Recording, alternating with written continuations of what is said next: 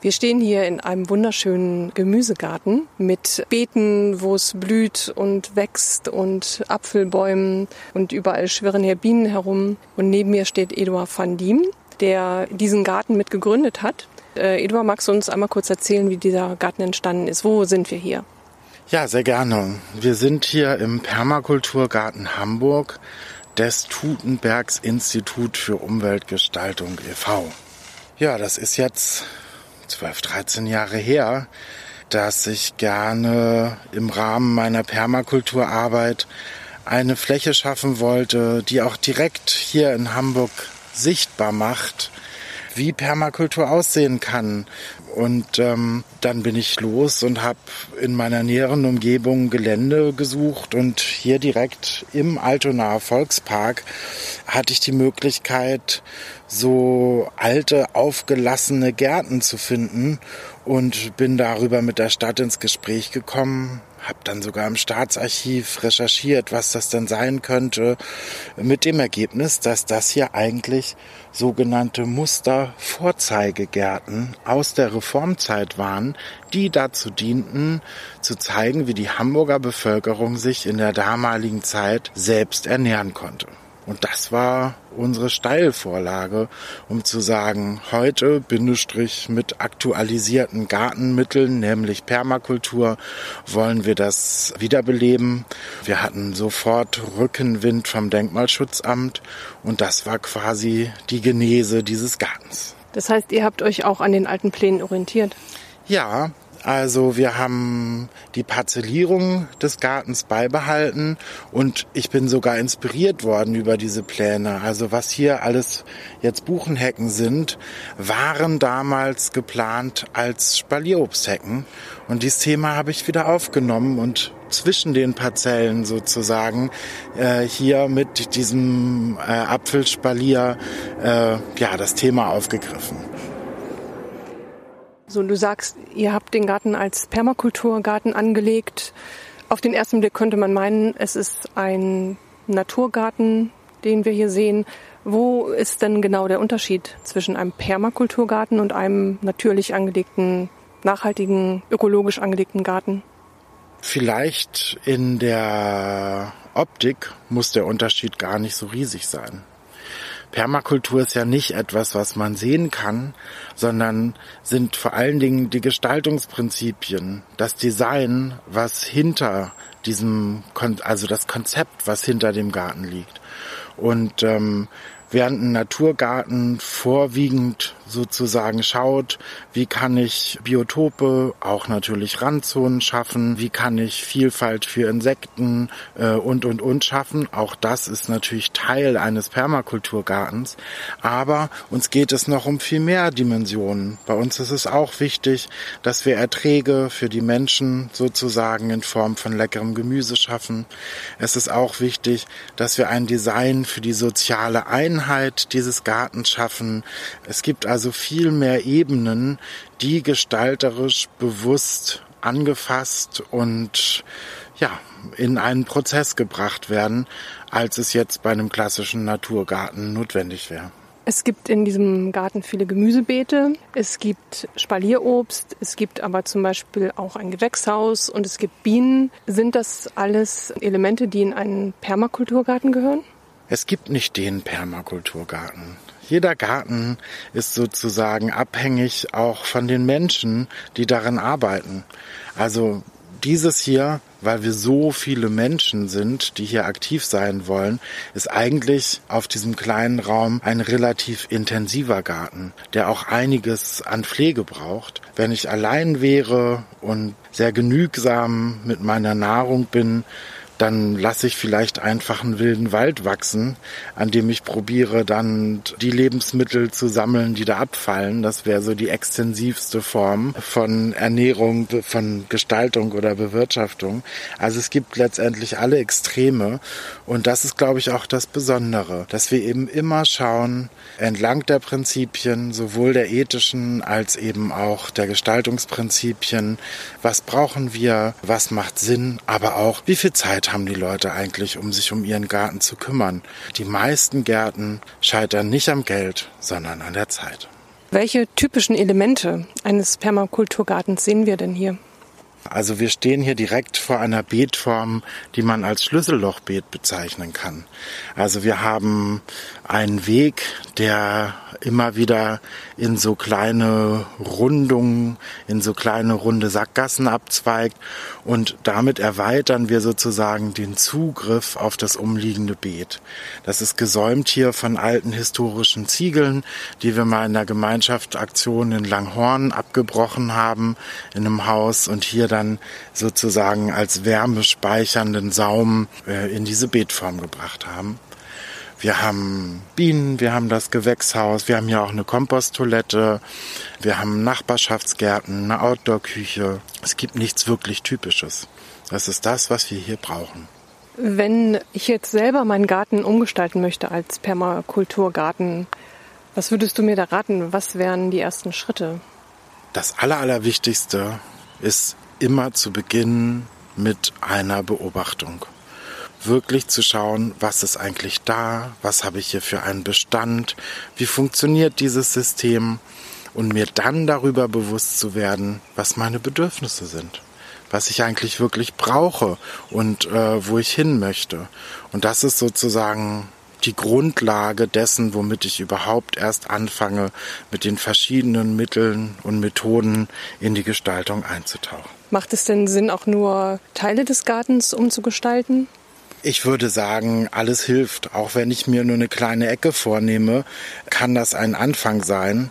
Meine Erfahrung ist aber, es macht immer Sinn, vom Muster ins Detail hinein zu planen.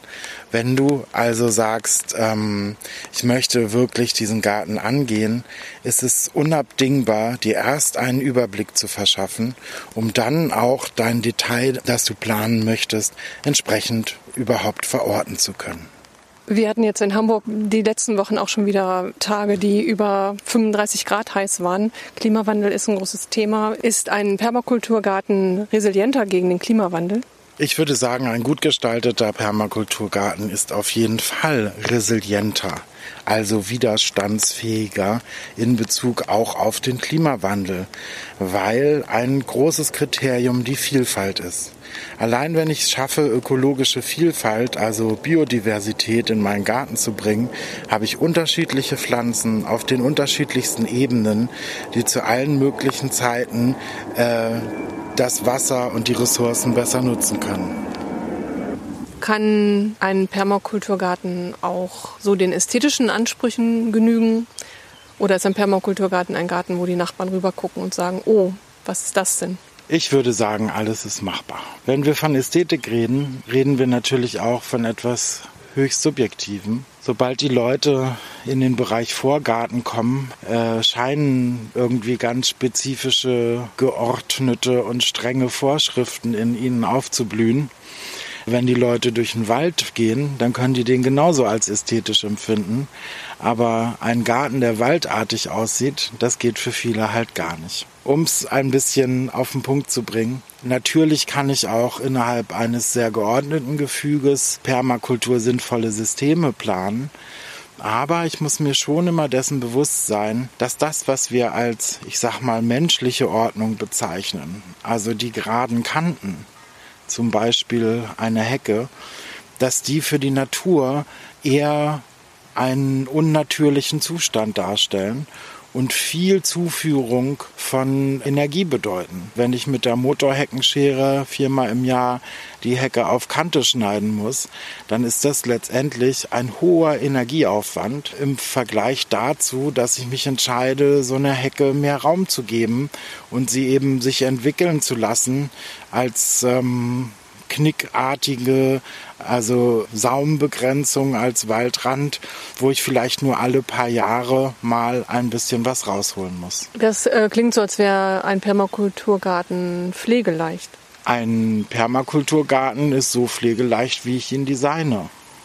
Ich kann mich dazu entscheiden, einen hochproduktiven Mischkulturbereich anzulegen, der intensive Betreuung braucht. Oder ich kann mich für extensivere Möglichkeiten entscheiden. Ähm, du hast schon erwähnt, dass hier im Garten, dass ihr hier ganz viel gemeinsam auch geplant habt und hier gemeinsam Sachen gebaut habt. Das gehört ja auch mit zur Permakultur. Kannst du das ein bisschen erläutern, wo außerhalb des rein gärtnerischen sich hier Permakultur findet? Ja, neben dem gärtnerischen äh, haben wir hier ein sehr starkes Augenmerk auf das soziale Design dieses Gartens gerichtet. In der Anfangsphase haben wir gemeinsame Gestaltungsworkshops gemacht, wo die Wünsche, Ideen der verschiedenen Teilnehmenden mit hineingeflossen sind. Wir haben in Gemeinschaftsaktionen das Ganze umgesetzt und bis heute ist es so, dass es einen ziemlich basisdemokratischen Rat gibt oder eine Kerngruppe, wie sie hier heißt, wo es natürlich den formalen Vorstand eines Vereines gibt, aber im Prinzip in gemeinschaftlichen Sitzungen entschieden wird, was in dem Garten wie passiert. Du bist ja jemand, der sich jetzt schon lange mit Permakultur beschäftigt. Du bildest auch aus in dem Bereich. Was ist deine Hoffnung, wie sich Permakultur auswirken kann, was es an Gutem bewirken kann? Ja, also mit der Ausbildung am Permakultur Campus hoffe ich natürlich, möglichst viele interessierte Menschen zu erreichen, die Lust haben, aus ihrem Kontext heraus, aus ihren Berufsfeldern heraus, vielleicht auch nur mit den Geländen, die ihnen zur Verfügung stehen, eben kleine Inseln zu schaffen, kleine Paradiese oder sich selbstständig zu machen, neue Geschäftsideen zu entwickeln, die ähm, ökologische Tragweite haben. Mein Wunsch ist es einfach, diesen Gestaltungsprozess in möglichst vielen Bereichen sozusagen weiter streuen zu dürfen und Mitstreiter zu finden, die Lust haben, unsere Welt aktiv resilient, vorwärtsgerichtet, einfach nachhaltig zu gestalten. Und hast du Hoffnung, dass das klappt?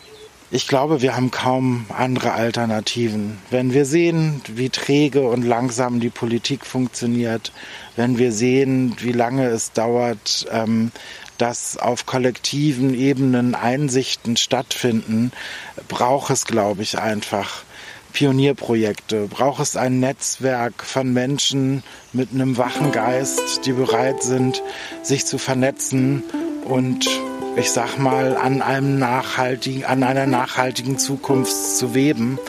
Ich weiß gar nicht, wie wir es anders machen sollten. Designer, you're now a recliner. So long and thanks for the yield.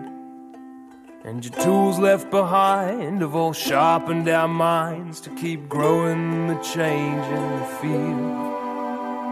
The future is looking quite shady under all the ideas that you've grown.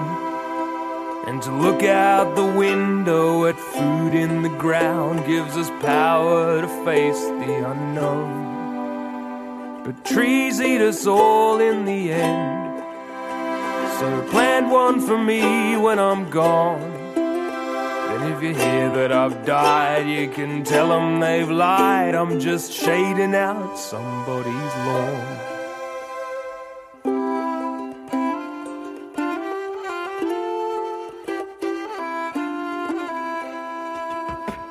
Tapping into the rhizomes of wisdom, you wove them all into a tale. And with seeds in your pockets and dirt on your hands, he took us into the belly of the whale. Took us into the belly of the whale. So go on and tell us another. Cause your stories are food for the soul. Helping us to see the forest for the trees and ourselves as a part of the whole see ourselves as a part of the whole. Yeah, trees eat us all in the end. So plant one for me when I'm gone. Then if you hear that I've died, you can tell them they've lied. I'm just shading out somebody's lawn.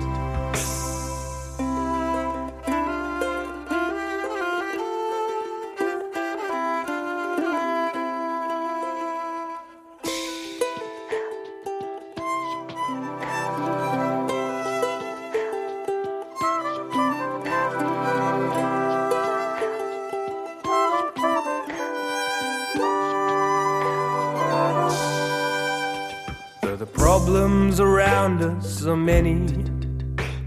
The answers come to us with ease. Take care of the land, your friends and your family, and remember to plant lots of trees. Cause trees eat us all in the end.